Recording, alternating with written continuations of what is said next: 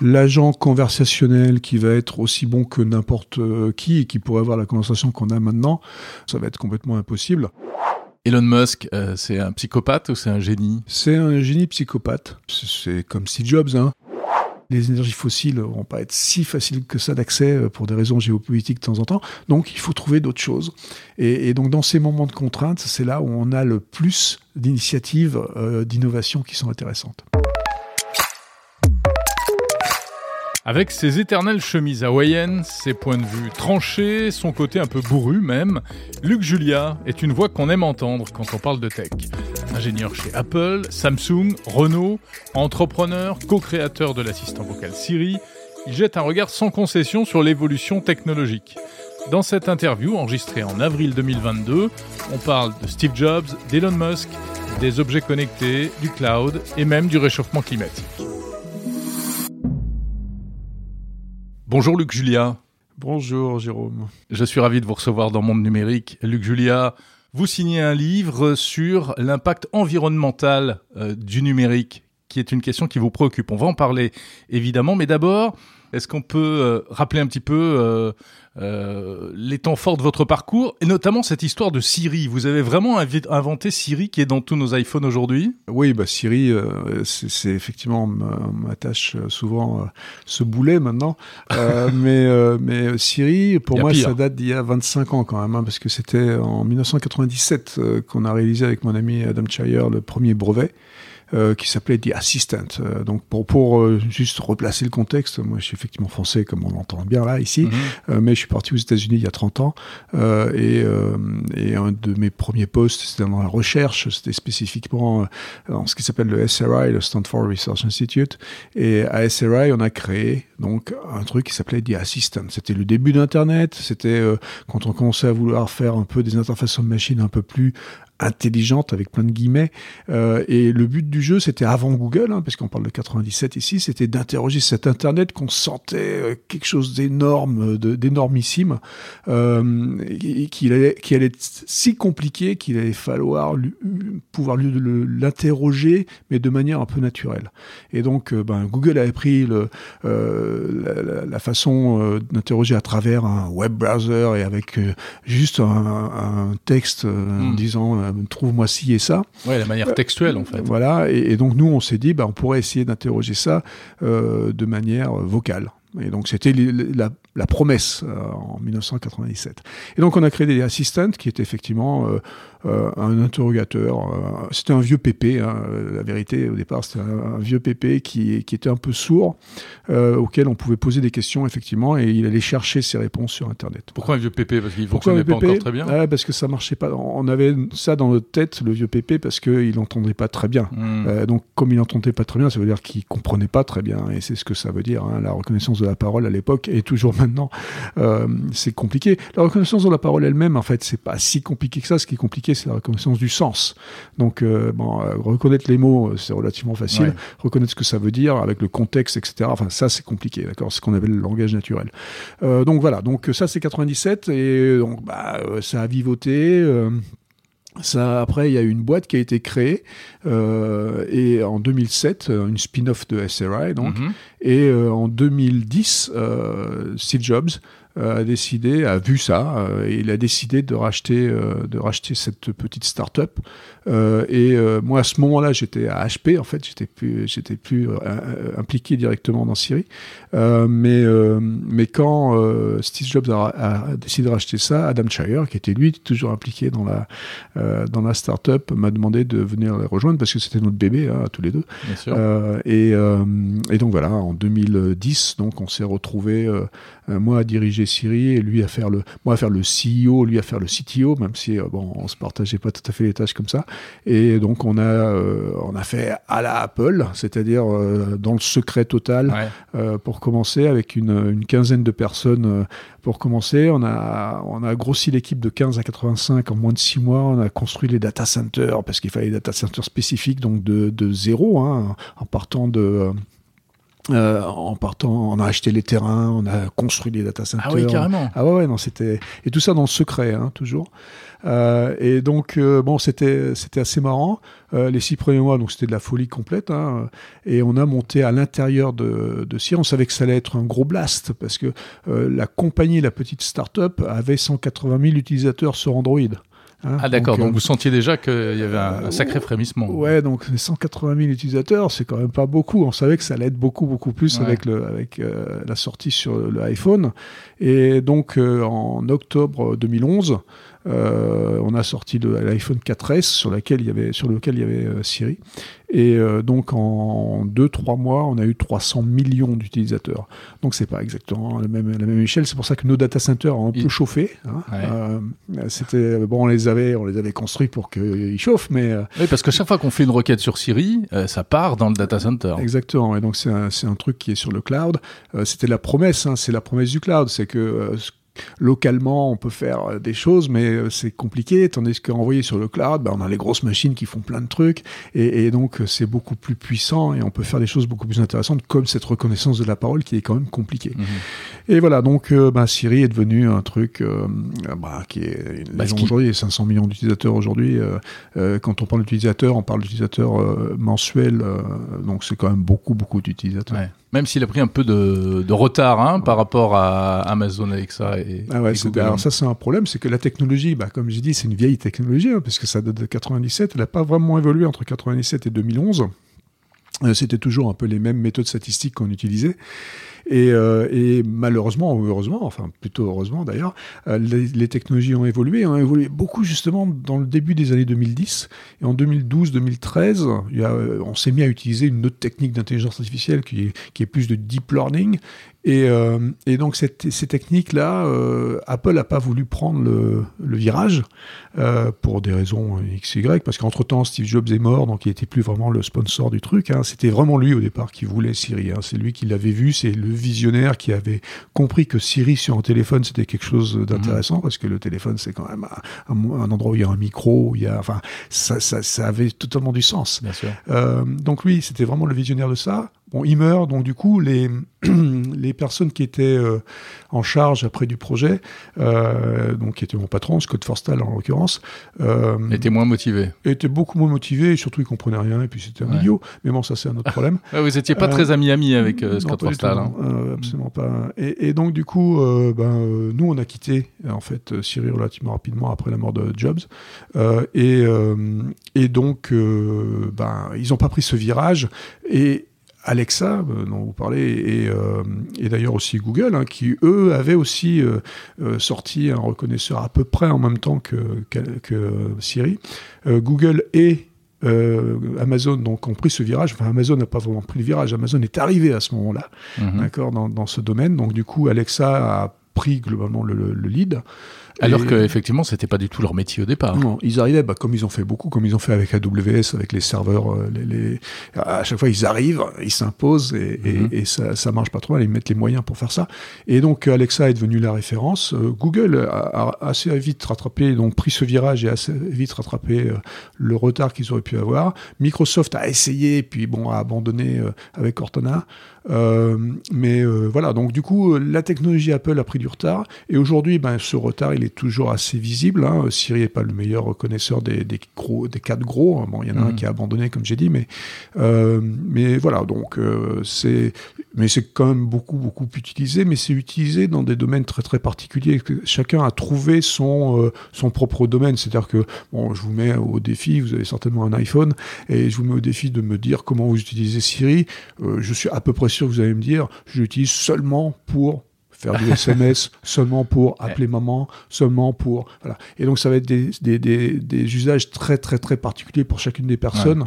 Euh, et, et, contrairement à Alexa ou à, Google, euh, qui, euh, sont plus polyvalents, beaucoup plus polyvalents. Mmh. Oui. et puis il y a eu la musique qui est arrivée, mais Apple n'a pas vraiment réussi à imposer les enceintes connectées avec Siri à l'intérieur comme bah, des enceintes musicales. C'est un problème, je pense, pour les enceintes par rapport à 50 dollars pour l'une, 500 pour l'autre. Oui, en même temps, le prix a jamais été vraiment un problème pour, pour Apple, hein, finalement. C'est vrai pour, pour les devices comme les téléphones, parce mhm. que bon, c'est des trucs qui sont, euh, on va dire, euh, comment on est obligé d'en avoir. Les enceintes, on n'est pas vraiment obligé d'en avoir. Et c'est vrai que euh, les, aussi bien les, Google Home que les euh, que les Echo Alexa, c'est des trucs quand c'est 50 dollars, 30 dollars, 20 dollars, vous mmh. réfléchissez pas quoi.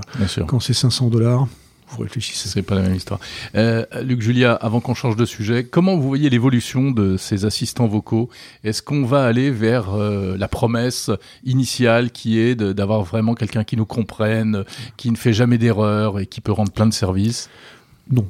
La, la, réponse c'est non. Euh, c'est très très très très compliqué. Alors c'est non mais D'accord Donc euh, ça veut dire quoi? Ça veut dire que l'agent conversationnel qui va être aussi bon que n'importe euh, qui et qui pourrait avoir la conversation qu'on a maintenant, euh, ça c'est non. D'accord, ça va être complètement impossible. c'est parce que nous, on est trop complexe et ces choses-là sont complexes, les contextes sont compliqués. Enfin bon, il y, a plein de choses. Des agents conversationnels dans un domaine particulier, là, c'est oui. D'accord. Euh, c'est-à-dire qu'un agent conversationnel qui va être spécialisé dans la médecine, un agent conversationnel qui va être spécialisé dans le HR, RH, euh, je ne sais plus comment dire en français. Euh, les ressources, humaines. management, ressources humaines, etc. ça, ça va être possible. Un agent spécialisé dans après, vous mettez les trois petits points, n'importe quel domaine, ça, ça va être possible. C'est-à-dire qu'on va pouvoir avoir des dialogues. Aujourd'hui, vous voyez très bien, on n'a pas de dialogue, hein, que ce soit avec Alexa ou, ou, Google Home. Euh, les dialogues se limitent à oui ou non euh, mhm. quand il y a quelque chose à préciser, mais il n'y a pas de conversation. D'accord? Donc, on va avoir des conversations de plus en plus, c'est ce sur quoi les gens qui travaillent sur le langage naturel euh, ben, mettent des efforts aujourd'hui, mais, mais ça va prendre un petit peu de temps parce que c'est très, très, très compliqué. La bonne nouvelle dans un domaine, c'est que c'est par définition restreint à quelque chose. Et là, on va pouvoir effectivement euh, faire, faire des choses plus qui ont l'air plus intelligentes. Mmh. Mais c'est euh, c'est très très compliqué quand même. Hein. Donc des, des, assistants de plus en plus spécialisés. Et puis après, vous avez travaillé dans les objets connectés chez Samsung. Objets connectés, voiture aussi un peu? Non, voiture, c'est plutôt maintenant, on va y venir. Ouais, voiture, c'est avant aussi. C'est mon tout premier brevet, c'est un brevet sur la voiture intelligente. D'accord. Qu'est-ce que vous faisiez chez Samsung? Chez Samsung, donc, on a créé le, euh, cloud. Euh, parce que euh, quand je suis arrivé chez Samsung en 2012, curieusement, et c'était justement pour ça que j'y étais, j'avais constaté que c'était la compagnie qui vendait le plus d'objets au monde, hein, un milliard d'objets vendus par an, c'est quand même, enfin, c'est une folie quoi. et ces objets-là, ils les connectaient pas, c'est-à-dire qu'il y avait des téléphones, il y avait des, il y avait des frigos, il y avait, bon, enfin, ils sont numéro un mondial dans tout, et ils connectaient pas leurs objets non seulement euh, entre eux, bon, ce qui était pour moi une aberration, mhm. mais en plus même à Internet. Le téléphone était connecté à Internet quelque part, mais le frigo n'était pas connecté. ça, ça, ça, vous rend fou que le frigo soit pas connecté à Internet. Le frigo pas connecté, moi je ne comprends pas. Mais bon.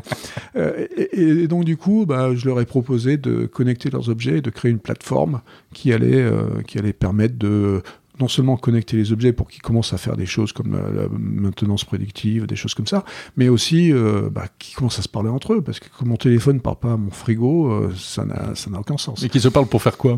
Bah, Pour faire des choses comme euh, bah, quand, quand, il y a quelque chose qui me manque dans le frigo, que mm. mon téléphone soit au courant pour pouvoir me prévenir quand je suis sur le chemin pour entrer à la maison et que je peux acheter du lait en passant, ça va optimiser mon, le mm. fait que j'ai pas à retourner une, une, fois que je trouve à la maison qu'il y a pas de lait dans le frigo. Vous avez combien d'objets connectés chez vous? 219 objets connectés aujourd'hui. euh, donc, et à l'époque, enfin, ça fait longtemps hein, que je fais ma maison connectée, puisque euh, j'ai commencé en, 1999 à vraiment m'intéresser aux objets connectés. Donc, j'ai commencé à créer ma propre maison, parce que la meilleure façon euh, de voir que ça marche pas, c'est de le faire chez vous. Bien sûr. Euh, et, vous vous rendez vite compte qu'il y a, y a c'est compliqué, c'est très très compliqué. On parle de la smart home, de la maison connectée, de la domotique en France euh, depuis les années 50, hein, donc ça fait très très très longtemps, mais ça n'existe toujours pas. Euh, ça n'existe toujours pas parce qu'il n'y a pas de standard, il n'y aura jamais de standard, hein, c'est pas possible. On a encore vu ah bon Parce que oui, il y a le protocole Matter là, mais qui n'arrive pas à, voir le jour. Hein. Pourquoi on n'y arrive pas? Pour des raisons commerciales C'est technologiques? C'est de l'ego. Donc euh, ça veut dire quoi? C'est de l'ego, ça veut dire que c'est très très très compliqué pour ces grosses compagnies euh, de, de ne pas être ceux qui, euh, qui dirigent le monde, hein, qui décident pour, pour tout le monde. Mmh. on a des exemples hein, dans, dans l'histoire. Dee Lenné, si vous vous rappelez, dans les années 2000, Dee Lenné, c'était Oui, c'était un protocole de communication pour la télé, c'est ça Pour la télé, pour les, médias en général. Donc c'était UPnP au départ et puis DLNA après. DLNA, c'est une super idée. C'était c'était superbe. Ça permettait à, des télés, à des CD à l'époque, à des à plein de choses de pouvoir balancer des médias de, de n'importe où vers n'importe où. Et c'était une super bonne idée. Euh, ça a mis 12 ans à peu près à, à, voir le jour vraiment, à avoir des standards, un, deux, trois standards. Alors quand on dit des standards et quand je dis qu'ils n'existent pas, c'est parce que justement le standard final en fait, c'était pas un standard. Il y en a eu sept. Et donc, à partir du moment où il y a sept standards, ça veut dire que c'est pas un standard. C'est un peu euh, ce, qui était en train d'arriver à Android, d'ailleurs, non? C'est bon. Enfin, dans un autre. Ouais, c'est pas tout à fait pareil. Bah, c'est pas une histoire de standard, c'est des forks, ce appelle des hmm. forks. Donc, euh, euh, ça veut dire que ça va être plus compliqué pour les gens qui veulent faire un programme pour un Android spécifique, c'est vrai qu'il va pas marcher sur hmm. certains autres Android, donc effectivement c'est un peu similaire. Mais enfin l'histoire de, de le problème c'est que bah, finalement comme il n'y a pas de standard, euh, bah, on n'a pas pu créer les, les, machines qui se parlaient entre elles. Ça va être pareil pour Matter exactement. Hein, donc, euh, donc pour vous ça n'arrivera pas les objets connectés qui se parlent. Euh, on, aura des choses qui vont se parler. Mais par écosystème, par marque en fait. Et donc à la fin par marque. Donc il y aura des gros écosystèmes et il y en aura un, deux, trois, quatre, cinq, on verra. En général il y en a plutôt trois. C'est toujours, c'est toujours à peu près 3, le, nombre magique. euh, mais, euh, mais bon, c'est compliqué, c'est normal. Maintenant, on va réussir, je pense, petit à petit, euh, à faire des, des ponts euh, entre ces différents standards, mmh. donc en ces différents îlots. Euh, et puis, eh ben, euh, les gens qui seront les plus débrouillards arriveront à faire ça à moi à ma maison, dans ma maison, mais mes 219 objets connectés, j'ai réussi depuis 99 donc à faire ces ponts, mais je les fais à la main avec mon marteau et mon burin. je veux dire, c'est compliqué. je ne peux pas imaginer que le commun mortel fasse ce que je fais à la maison. Oui, tout ça passe par le cloud. La réponse, elle sera peut-être réglementaire, hein, finalement. C'est une, c'est, une des choses. Alors moi, je suis, contrairement à ce que les gens puissent penser quand ils me parlent, moi, je suis pro-réglementaire, euh, c'est-à-dire que je suis pour la régulation en général. Euh, parce que la régulation à la fin euh, permet quand même à ce que j'appelle les vrais gens, hein, les gens qui sont qui n'ont pas les capacités forcément à comprendre exactement toute la technologie, bah, avoir accès à ces technologies. Donc la, régulation quand même euh, est quelque chose euh, d'important pour moi. Et puis en tant qu'innovateur, en fait, je suis jamais trop touché par la régulation parce que la régulation arrive une dizaine d'années après l'innovation, donc de toute façon ça ne me dérange pas. Oui, vous êtes déjà passé à autre chose en général. ok, chez Samsung, alors ça s'est terminé comment, si on peut dire le l'histoire du cloud Bien terminé dans le sens où on a réussi à créer ce cloud euh, qui s'appelle SmartThings aujourd'hui. Hein. Oui, ça, ça, existe euh, aujourd'hui. Qui existe aujourd'hui. Donc euh, il y, a, effectivement tous les objets Samsung connecté euh, au cloud, donc ça c'est bien. Ouais, donc moi si j'arrive à allumer et éteindre ma télé grâce à, via mon smartphone, c'est grâce à vous. Ouais, bah, c'est grâce à SmartThings, grâce, grâce, à, l'application SmartThings. Et, et, donc ça vous permet, bah, vous avez les frigos connectés euh, Samsung qui sont euh, finalement connectés à ce cloud aussi, et puis plein plein d'objets. En fait, tous les objets connectés Samsung maintenant sont connectés au cloud, et donc il y a plus d'un milliard d'objets connectés sur le cloud SmartThings aujourd'hui, qui est sympa. Moi, ma, ma, vie c'est une histoire de nombre. Hein. C'est-à-dire que je, je suis dans ma course personnelle, c'est euh, combien de gens j'ai affecté dans le monde avec mes inventions. Donc euh, ça m'amuse. c'est un peu l'histoire d'ego aussi, ça, non? Ouais, c'est de l'ego, mais c'est rigolo. Donc euh, c'est de dire bah, 300 millions avec Siri, 1 milliard avec avec Samsung. mes premières startups, j'étais dans les 11-12 millions. Bon, c'était c'était rigolo. Donc, c'est le prochain, c'est compliqué hein, parce que plus qu'un milliard, ça va être compliqué chez Renault. si on vend un milliard de bagnoles, ça sera bien. Ça, sera bien. Et justement, qu'est-ce que vous faites chez Renault? know alors chez Renault, je suis officiellement, j'ai un titre qui, qui est euh, directeur scientifique. Euh, et euh, c'est quelque chose qui n'existait pas avant, donc je voulais pas prendre la place de qui que ce soit. Hein. Euh, donc du coup, c'est quelque chose où je suis un peu l'agitateur, quoi. C'est-à-dire que je viens de la Silicon Valley, hein, donc je, je, viens avec ces, ces idées et ces, ces pratiques qui sont un peu différentes de celles peut-être qu'on peut avoir ici. Mmh. je n'arrive pas en donneur de leçons, hein. j'arrive juste en disant, bah voilà ce que je vois. Moi, j'ai vu l'avènement de, de Tesla, des Lucid et, Rivian maintenant, donc les nouvelles compagnies, on va dire, euh, de voitures de là-bas. Euh, pourquoi eux, ils arrivent à faire des voitures en 2-3 ans et pourquoi nous, on n'y arrive pas? Euh, Pourquoi eux, ils font des voitures que les gens ont envie d'avoir? Donc, des choses comme ça. Et donc, comment on met beaucoup de technologie? Comment on peut, nous, Renault, devenir une, une compagnie de technologie aussi. C'est ce que m'a demandé Luca Demeo quand on s'est rencontrés. ça a bien matché encore une fois, je viens pas donner des leçons, je viens montrer des trucs qui sont possibles, des trucs qui m'excitent personnellement. Euh, et, euh, donc, on fait euh, avec des petites équipes euh, des choses qui sont des démonstrateurs de ce que ça pourrait être et de comment on pourrait le faire rapidement. Comment ça se passe? Parce que c'est une révolution culturelle pour tous les constructeurs traditionnels, ce qui est en train de se passer le passage à l'électrique, le passage au numérique. Euh, Renault, pour le passage à l'électrique, est un exemple quand même, hein, parce que c'était les pionniers. Hein, oui, avec la Zoé. la Zoé, c'est vraiment eux qui ont, qui ont créé l'électrique et qui ont beaucoup, beaucoup d'expérience. Donc, euh, donc Renault est impressionnant euh, pour, pour, pour l'électrique. Moi, je connais pas grand-chose hein, en voiture électrique elle-même.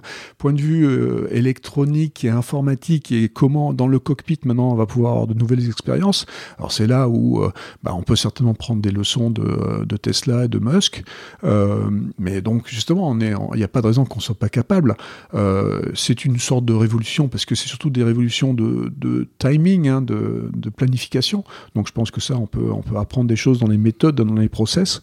Euh, et bon, bah, on vient, on, vient expliquer ça. On, a créé un, truc avec Renault et avec d'autres grosses compagnies françaises qui s'appelle la Software République, qui est un peu une sorte d'incubateur d'idées, incubateur de process et, aussi incubateur de compagnies. Oui, et qui réunit plusieurs euh, constructeurs et des startups, etc. Voilà, exactement. Et donc le but du jeu ici, c'est de créer des, euh, une sorte d'incubateur virtuel aussi entre ces gens-là, et donc de voir comment euh, on peut faire plus vite, mieux, et, avec surtout ces petites startups qui viennent nous mettre des coups de pied dans les fesses, en quelque sorte, hein, pour que pour qu'on se bouge un peu plus vite. Donc ça, la sortie de la publique, je suis responsable de, de, cette chose-là avec Eric Fintin, qui est un, Renault historique. Eric Fintin que je salue puisqu'il avait été l'un des premiers invités de ce podcast. Et, donc Eric euh, ben, m'aide bien euh, dans cette, euh, dans, cette tâche où lui, il remue l'intérieur de Renault et puis, et puis on essaie d'exciter des gens à l'extérieur pour pouvoir faire ce, cette tâche qui est, je pense, intéressante parce que ça permet aussi de comprendre que des gros, hein, ce qu'on va appeler les gros centenaires, sont, quand même, sont quand même capables de faire des trucs à la fin. Vous avez parlé d'Elon Musk. Elon Musk, euh, c'est un psychopathe ou c'est un génie? C'est un génie psychopathe. Euh, c'est-à-dire que c'est un peu, euh, comme Steve Jobs. Hein. Steve Jobs, c'était un génie, c'était un fou. c'était socialement parlant complètement enfin pas asocial il hein, faut être clair donc bon des gars bizarres mais des génies du marketing les deux peut-être pas exactement de, la même façon, mais euh, bon, euh, euh, c'est des gens intéressants. Euh, utile, utile pour faire progresser les choses Ouais, je pense que c'est utile parce qu'ils mettent des gros gros coups de pied dans la fourmilière et puis avec les moyens qu'ils ont, euh, ils arrivent à le faire. Surtout Musk euh, en, tant que première fortune. Enfin, je sais pas exactement ce que c'est en ce moment, mais il doit pas être loin de la première fortune mondiale. Oui, il y a eu des, hauts des bas, mais grosso modo. Ouais. Donc, bah oui, il a il a des capacités, il a il, peut l'ouvrir grand et donc. Hmm c'est intéressant. Maintenant, il dit aussi beaucoup, beaucoup, beaucoup de bêtises.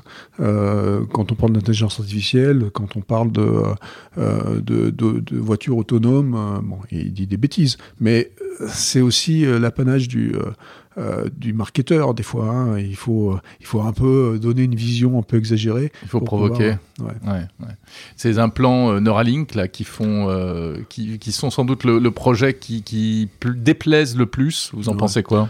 Neuralink, il faut faire super attention. D'une part, bon, ce qu'il a montré avec ses petits cochons et, ses petits singes, c'est sympathique, mais je veux dire, c'est fait dans les labos du monde entier depuis des années et des années. Hein. donc il y a plein de gens qui connaissent ce qui se passe dans le cerveau et qui, qui sont capables d'aller adresser euh, des parties particulières euh, euh, avec de, l'électricité et puis en, agiter donc les neurones. Donc c'est pas nouveau.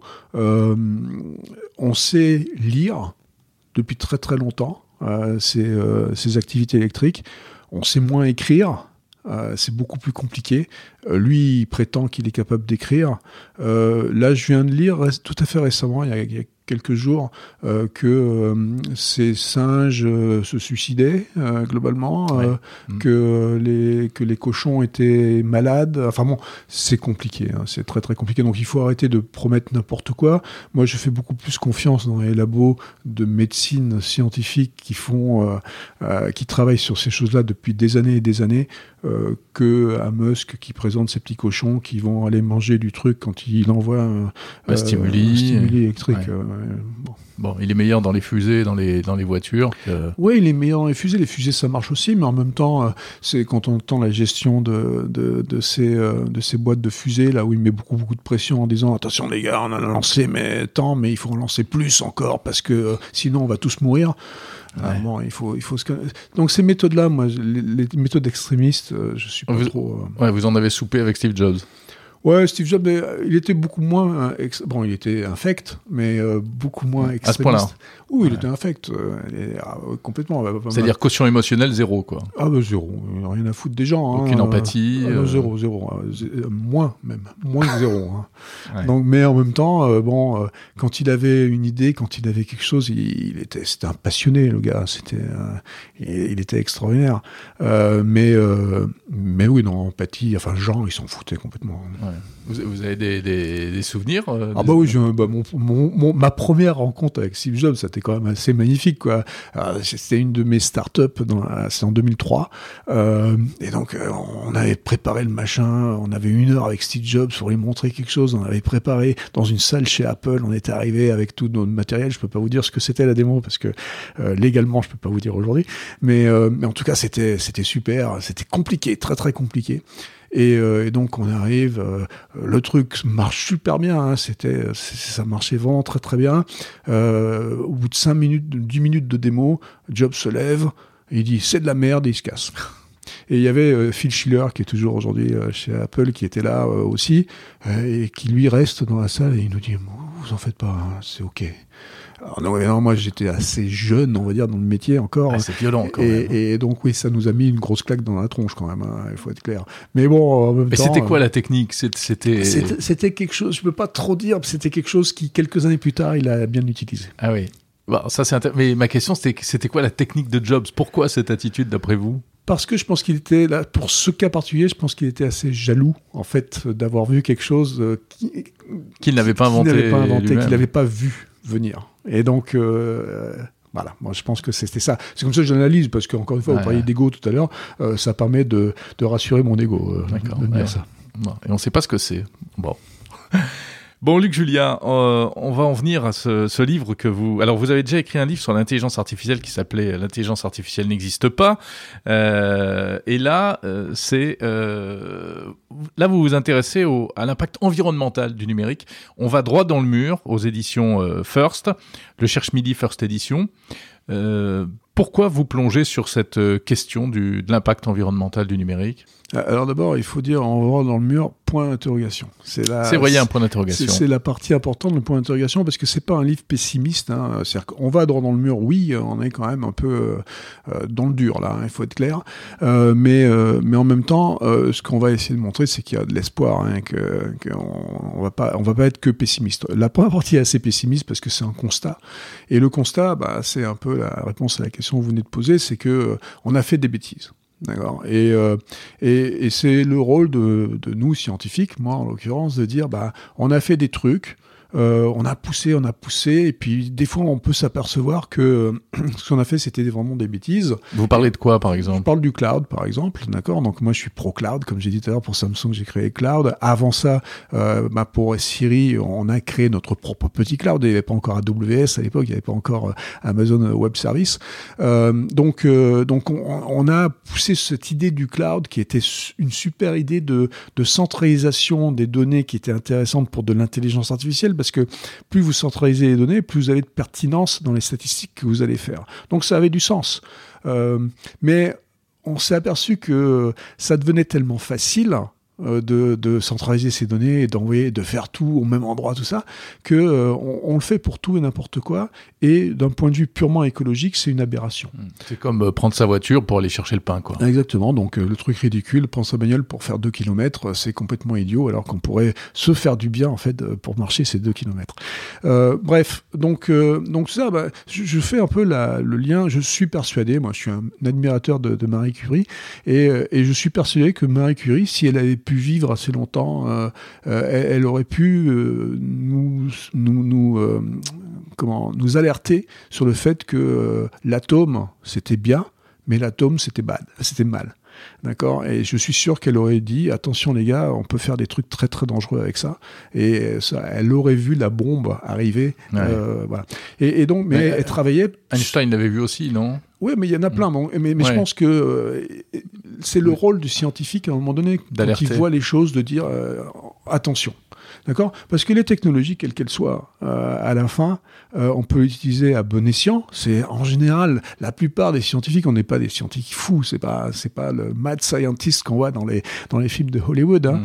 Donc, euh, en général, quand on crée quelque chose, on crée quelque chose pour le bien de l'humanité. Bon, c'est un peu grandiose ce que je suis en train de dire, mais bon, c'est ce qu'on espère toujours. Oui, vous partez pas sur un projet en vous disant ça, ça va faire une super bombe. Voilà, en, général, c'est plutôt pour faire quelque chose. Marie Curie, c'était une nouvelle source d'énergie, c'était bon.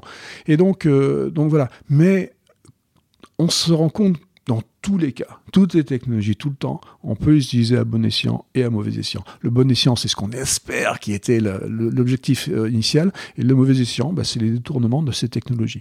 Et le détournement euh, euh, conscient ou inconscient. Donc, quand je parle de détournement, l'histoire des data centers, par exemple, c'est pas vraiment un détournement, mais c'est le fait qu'on ça devient tellement facile à utiliser qu'on l'utilise à outrance. On l'utilise trop. Oui, c'est-à-dire qu'aujourd'hui, avec les objets connectés, on appuie sur un bouton pour éteindre la lumière, ça passe par le cloud euh, à l'autre bout de la France. Et quand on parlait tout à l'heure de ma maison connectée à 219 objets, moi quand j'appuie sur un bouton chez moi, ça ne passe pas par le cloud, justement. Hmm. D'accord? Parce qu'on Écoutez, chez moi non plus, en, réalité, parce que c'est vrai qu'on peut faire des ponts directs. Exactement. Et, et, donc il faut faire, il faut comprendre.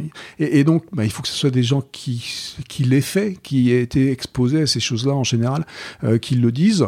Et donc, il faut qu'on prévienne, il faut qu'on explique. Et, donc, le cloud, euh, j'en suis un peu revenu, j'en suis complètement revenu. Euh, je dis pas qu'il faut jamais l'utiliser, mmh. mais je pense qu'il faut l'utiliser de manière beaucoup plus... avec parcimonie. Voilà, avec parcimonie et faire attention et comprendre pourquoi. Parce que quand, quand c'est trop facile, encore une fois, on fait des choses qui sont ridicules. Aujourd'hui, en intelligence artificielle, par exemple, on crée des modèles euh, très compliqués avec beaucoup, beaucoup de données. Et euh, en fait, comme, euh, ces datas sont loin, hein, elles sont dans ces data centers, loin de nous, on ne se, rend pas compte que quand on lance ben, 10 calculs différents sur ces modèles pour trouver le modèle optimal, bah peut-être qu'on aurait pu réfléchir un tout petit peu avant pour lancer un, seul calcul ou deux peut-être sur pour, pour trouver quel est l'optimal. Donc euh, donc c'est des choses comme ça qui qui m'embêtent, qui m'ennuient et on peut il euh, n'y a pas que le cloud hein, euh, dans les techniques d'intelligence artificielle, dans plein de choses qu'on fait, il y a évidemment toute la part du non numérique, mais le numérique a pris quand même une part très très importante maintenant. On, parle de 4% hein, du ouais, on est entre 1 et 10 en fonction des très dur de faire un, véritable bilan carbone. Qu'est-ce qu'on peut faire? Euh, Trier ses emails. Euh, à un moment, on ne parlait que de ça. Aujourd'hui, on se rend compte que c'est pas très utile. Alors, il y, y, a les choses à faire euh, individuellement et il y a les choses à faire collectivement. Donc euh, on va commencer. Les, plus gros impacts, c'est ce qu'on pourrait faire collectivement. D'accord? Donc euh, déjà comprendre euh, ce qui se passe. Par exemple, il y a, on parle beaucoup aujourd'hui de crypto-monnaie, de Bitcoin, etc. Alors bon, encore une fois, on peut débattre sur les chiffres, savoir ce qui est ce qui est la part vraiment du Bitcoin, mais il y a des il y a des choses qu'on peut pas nier. C'est terriblement énergivore. Ah, le Bitcoin, c'est une aberration totale. Hein. C'est quand on regarde par exemple la part économique du Bitcoin par rapport à sa part énergétique, c'est c'est démentiel. C'est une toute petite part économique. Hein. Il y a très peu de gens qui utilisent du Bitcoin encore aujourd'hui euh, par rapport à, ce qui est utilisé euh, dans, l'économie euh, mondiale. mais pour donner des chiffres, et ça c'est des chiffres qu'on peut contester, hein, qui, sont, qui sont réels, une transaction Bitcoin est égale à un million de transactions Visa, point de vue énergétique. point de vue énergétique. Donc c'est idiot. D'accord. Mmh. Un autre truc qu'on qu'on comprend pas non plus, qu'on touche pas du doigt, c'est que euh, les, ce qu'on appelle les mines, les mineurs de Bitcoin, euh, ils utilisent beaucoup beaucoup de matériel. On, sait que par exemple, les, et c'était difficile de trouver des cartes graphiques récemment parce que les, ce qui s'appelle les GPU et les GPUs qui sont sur les cartes graphiques sont des trucs très utilisés pour faire ces calculs rapides et tout ça. Ces gens-là, ils achètent donc toutes les cartes graphiques possibles Ils ont des des, des, euh, des machines très très puissantes et qui deviennent obsolètes très rapidement, en six mois ou des choses comme ça. Et au bout de six mois, ils les jettent, ces machines. Ils les jettent carrément, mais je vraiment jeter, dump, dans la, dans la, dans la poubelle. Dans la poubelle. Parce que bah, c'est trop euh, cher d'essayer de les revendre, etc. Et donc, du coup, non seulement donc, une transaction, euh, c'est égal à un million de transactions Visa, mais deux transactions Bitcoin, c'est équivalent en matériel à jeter un iPad. toutes les deux transactions Bitcoin, c'est comme si vous jetiez un iPad à la poubelle. Donc euh, la, la, ce qu'on appelle euh, la waste, la, comment on dit ça en français les, les, déchets, les, déchets, les déchets euh, informatiques, les déchets mhm. hardware hein, sont, sont absolument démentiels. Donc quand on voit des choses comme ça, je veux dire, on dit, bah, faisons collectivement, décidons. On parlait de régulation tout à l'heure. il faudrait interdire le minage du Bitcoin. Voilà, c'est ce qu'ont fait les Chinois. Hein, Exactement, c'est ce qu'ont fait les Chinois. C'est ce qu'on fait, ce qu'ont fait les Russes maintenant. Euh, bon, avant la guerre, ils parlaient déjà de d'éliminer le Bitcoin parce qu'ils voulaient faire leur propre crypto, euh, comment national. Donc euh, ouais, pourquoi le Bitcoin? Expliquez-moi. En plus, c'est une spéculation, enfin qui n'a, où en général c'est les plus pauvres qui se font avoir quand même. d'habitude. d'habitude. Donc euh, voilà. Mais voilà, le minage de Bitcoin, il y a la promesse d'un enrichissement personnel. C'est la ruée vers l'or, euh, à tout prix. Euh, et, à tout prix environnemental à tout prix environnemental et comme la ruée vers l'or, il y a peu de gagnants hein. et ceux qui gagnent en général c'est pas non c'est ceux qui vendent les pelles et les et, les pioches et les jeans et les jeans ouais on est bien d'accord donc ceux qui vendent les cartes graphiques notamment est-ce que on parle du Bitcoin, ça parce que derrière il y a la crypto-monnaie, euh, il y a les NFT, il y a le métavers, il y a le futur. Mhm. Euh, comment vous voyez tout ça? Alors moi, je suis pas contre le futur. Je ne vais pas vous dire qu'il faut arrêter le progrès. Je ne vais pas vous dire euh, qu'il faut aller dans la décroissance. Hein. Je vais certainement pas vous dire ça. Je vais vous dire qu'il faut faire attention euh, et, euh, que ces mondes-là, ils vont arriver. Le metaverse va arriver. le, le métavers, comme on dit en français, va, arriver. le, les, NFT dans le métavers vont arriver. Donc tout ça, ça va se passer et c'est ok si c'est maîtrisé et si on comprend pourquoi et si on fait attention. Parce qu'à la fin, notre monde, quand même est fini en termes euh, euh, d'énergie donc il faut juste faire gaffe quoi. Mais encore une fois, il faut pas se jeter dans le truc euh, juste pour faire le truc comme on a fait beaucoup comme comme beaucoup ont fait avec le Bitcoin. Mmh. Alors, vous le disiez dans votre livre, il y a une partie bilan, il y a une partie conseil, et puis il y a une partie euh, bah, qui, euh, malgré tout, donne un peu d'espoir. Vous êtes un, scientifique, vous êtes un ingénieur, euh, vous avez quand même encore espoir dans la technologie et dans ce que la technologie pourra apporter pour régler le problème, même si on sait que c'est pas la technologie qui résoudra 100%, problème, 100 du problème du réchauffement climatique. Ouais. Alors, ce qui va résoudre le problème, c'est nous. D'accord? Donc collectivement, comme je disais, il faut faire, il faut comprendre et faire mm. attention, donc et prendre des décisions. Mais sans décroissance. Sans, sans décroissance, parce que je pense que pas que la décroissance soit quelque chose qu'on veut, on va pas retourner euh, à Cro-Magnon, quoi. Hein. Donc, euh, donc ça c'est assez clair, mais euh, mais faisons attention, prenons conscience. C'est surtout une question d'éducation pour moi à la fin. Hein. Les, les, les, choses qu'on peut faire aussi de manière personnelle, vous parliez des emails tout à l'heure et trier ces emails et tout ça. Donc il y a des choses à faire d'une manière personnelle. Mais ça, hein. ça sert à quelque chose vraiment? Ouais, alors c'est évidemment ça n'a pas l'air comme ça, euh, mais mais quand on comprend qu'un email euh, euh de, de, avec un attachement d'un méga, euh, c'est brûler une, une ampoule de 25 watts pendant une heure. Donc comme ça, ça n'a pas l'air grave, mais quand vous savez qu'il y a plusieurs milliards d'emails échangés tous les jours, vous vous dites bah c'est plusieurs milliards de watts tous les jours, d'accord? Un selfie, moi ce que j'adore, c'est les jeunes, nos amis jeunes, hein, nos enfants, hein, globalement, euh, qui, euh, qui qui se targuent euh, avec Greta de faire des trucs extraordinaires, machin. Bon, ouais, ils sont gentils, mais arrêtez de prendre des selfies, les gars. D'accord? Parce que le selfie, c'est comme 180 watts chaque selfie. Un milliard de, de, selfies pris par jour, 180 000 watts. Pourquoi? Pour l'ego. C'est ça l'impact environnemental du selfie. Bah ouais, donc il faut, il faut arrêter, il faut, bon, il, il, faut, au lieu de juste discuter et dire que machin, bah, regardons un peu euh, notre propre nombril, mm. hein, parce qu'on fait des bêtises, d'accord. Euh, euh, et puis pas que dans le numérique. Hein, je donne des exemples aussi dans le bouquin. J'ai une centaine d'exemples à faire personnels, donc de, de, se de se réinterroger. Alors sans faire de morale, parce que je suis pas là pour faire de la morale, mais je suis juste là pour donner des chiffres, pour dire bah regardez, ça a un impact. Mm. un des trucs qui m'amuse, c'est quand vous faites cuire vos pâtes. Euh, c'est simple, hein, faire que les pâtes, mais euh, euh, faire bouillir de l'eau, si vous mettez pas le couvercle, 95% d'énergie est gâchée. D'accord Donc des petits trucs comme ça pour se rendre compte que c'est comme ça. Bon, maintenant, la science, effectivement, ça va pas sauver le monde, c'est nous qui allons le sauver, le monde, c'est nous qui allons décider de le sauver, et c'est nous qui avons la science, de hein. La science, elle se fait pas toute seule. comme je l'explique souvent, la science, c'est une boîte à outils avec plein d'outils dedans. Dedans, un des outils, c'est un marteau, et, un marteau, bah, c'est nous qui tenons le manche. Hein. Donc c'est nous qui décidons. L'histoire du bon escient, mauvais escient, c'est toujours pareil. Euh, et, puis à la fin, bah, c'est nous qui décidons de réguler ou pas l'histoire de comment on utilise le marteau. Et bah après, on donne des exemples de qu'est-ce qu'on peut faire avec la science Donc, un des trucs qui m'amuse aujourd'hui, et pour revenir au data center, un des problèmes du data center, c'est qu'il y a beaucoup, beaucoup, beaucoup de data. Mhm. D'accord? Et, euh, et, un truc euh, qu'on peut faire, c'est s'inspirer de, bah, de la nature, de la vie, de ce qui se passe. Donc regardez un peu plus euh, ce que l'on appelle le biomimétisme, d'accord? Et un truc qui est vachement intéressant pour stocker les datas, ça s'appelle l'ADN. D'accord? Voilà, ben, j'allais vous poser la question parce que c'est vrai que on voit ces data centers toujours plus nombreux, euh, la quantité d'informations qu'on produit le matin quand on se lève, on va produire soi-même des, mhm. des, centaines de mégas voire des gigas, donc c'est vertigineux. Est-ce que l'ADN pourrait remplacer les disques durs, c'est ça l'idée? Bah ouais, c'est ça l'idée. Donc l'ADN, on est la preuve vivante que ça a beaucoup, beaucoup, ça stocke énormément d'informations et, des informations hétérogènes, enfin compliquées, etc.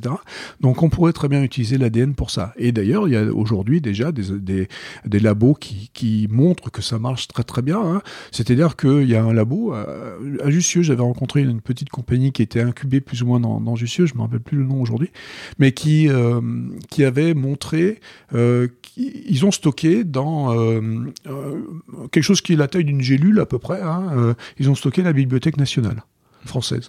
Bon, c'est quand même beaucoup d'informations. C'est hein. aussi fabuleux que quand on, a vu arriver les premiers disques durs et qu'on se dit, vous vous rendez compte, on a mis 50 livres dans cette mallette. Exactement, 50 livres, de l'audio, un disque. De l'audio, oui. Voilà. Et, donc, Des films.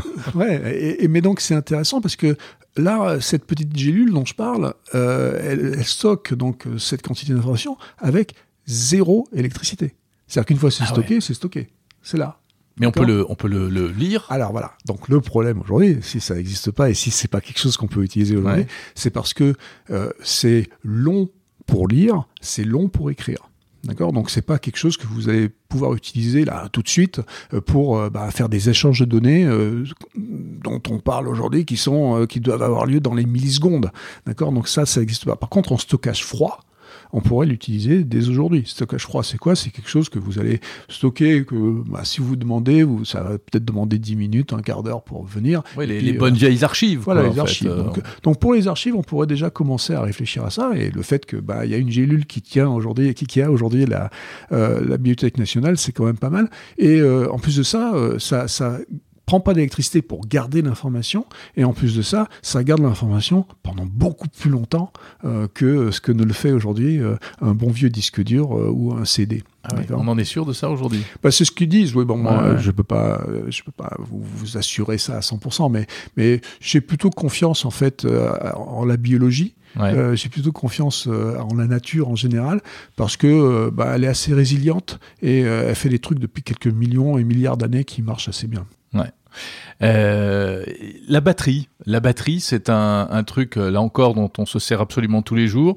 Euh, la production de batterie est exponentielle puisqu'il y en a partout, euh, et on sait que c'est très polluant. Est-ce qu'il y a des pistes intéressantes? Alors, je suis pas un spécialiste non plus de, de, de cette de cette partie-là, mais oui, euh, j'entends parler euh, de, de, beaucoup de choses. Alors, il y a les, ce qu'on appelle les solid state. a aujourd'hui, c'est basé sur de la chimie, la chimie liquide, mhm. et, et, donc il y a des gens qui travaillent depuis longtemps sur des sur des nouveaux types de batteries qui vont permettre d'être plus efficaces, alors plus aussi euh, environnementalement euh, correctes euh, à produire. Donc, ouais, il y a des pistes. La, beauté de, tout ce qu'on fait en général et tout ce qu'on doit faire, c'est que ben, il y a plein de gens quand même très intelligents quelque part qui travaillent sur ces choses-là et qui ont envie de faire en sorte que qu'on innove. Euh, le, le, problème, quand je disais tout à l'heure, c'est trop facile d'utiliser la technologie, c'est que à un moment donné, quand c'est euh, quand c'est trop facile comme ça, on n'a plus envie d'innover. Euh, l'innovation vient de la contrainte quelque part. Et donc là aujourd'hui, il faut comprendre qu'on est contraint. Hein. quand, je dis on va dans le mur, c'est parce que euh, bah, on est quand même, on est en train de montrer que euh, c'est évident. Hein. Il n'y a que Trump, je pense, qui qui veut pas voir que ça se passe pas bien. Les courbes de de réchauffement de la planète et de CO2, de production de CO2 sont complètement corrélées. Mmh. Je veux dire, on peut pas, on peut pas le nier. Donc on est dans une contrainte avec ce qui se passe en ce moment euh, euh, dans le monde. Euh, on se rend compte la Russie et l'Ukraine. Voilà, donc on, voit bien que ça c'est compliqué aussi. l'énergie peut-être, l'énergie, les énergies fossiles vont pas être si faciles que ça d'accès pour des raisons géopolitiques de temps en temps. Donc il faut trouver d'autres choses. Et, et, donc dans ces moments de contrainte, c'est là où on a le plus d'initiatives d'innovation qui sont intéressantes.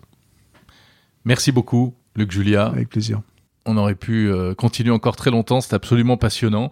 Luc Julia, auteur de On va droit dans le mur, point d'interrogation, aux éditions Le Cherche Midi, first édition. Mais quand on tourne le livre sur la quatrième de couverture, il, y a, il n'y a pas trop tard, il n'est pas trop tard, point d'exclamation.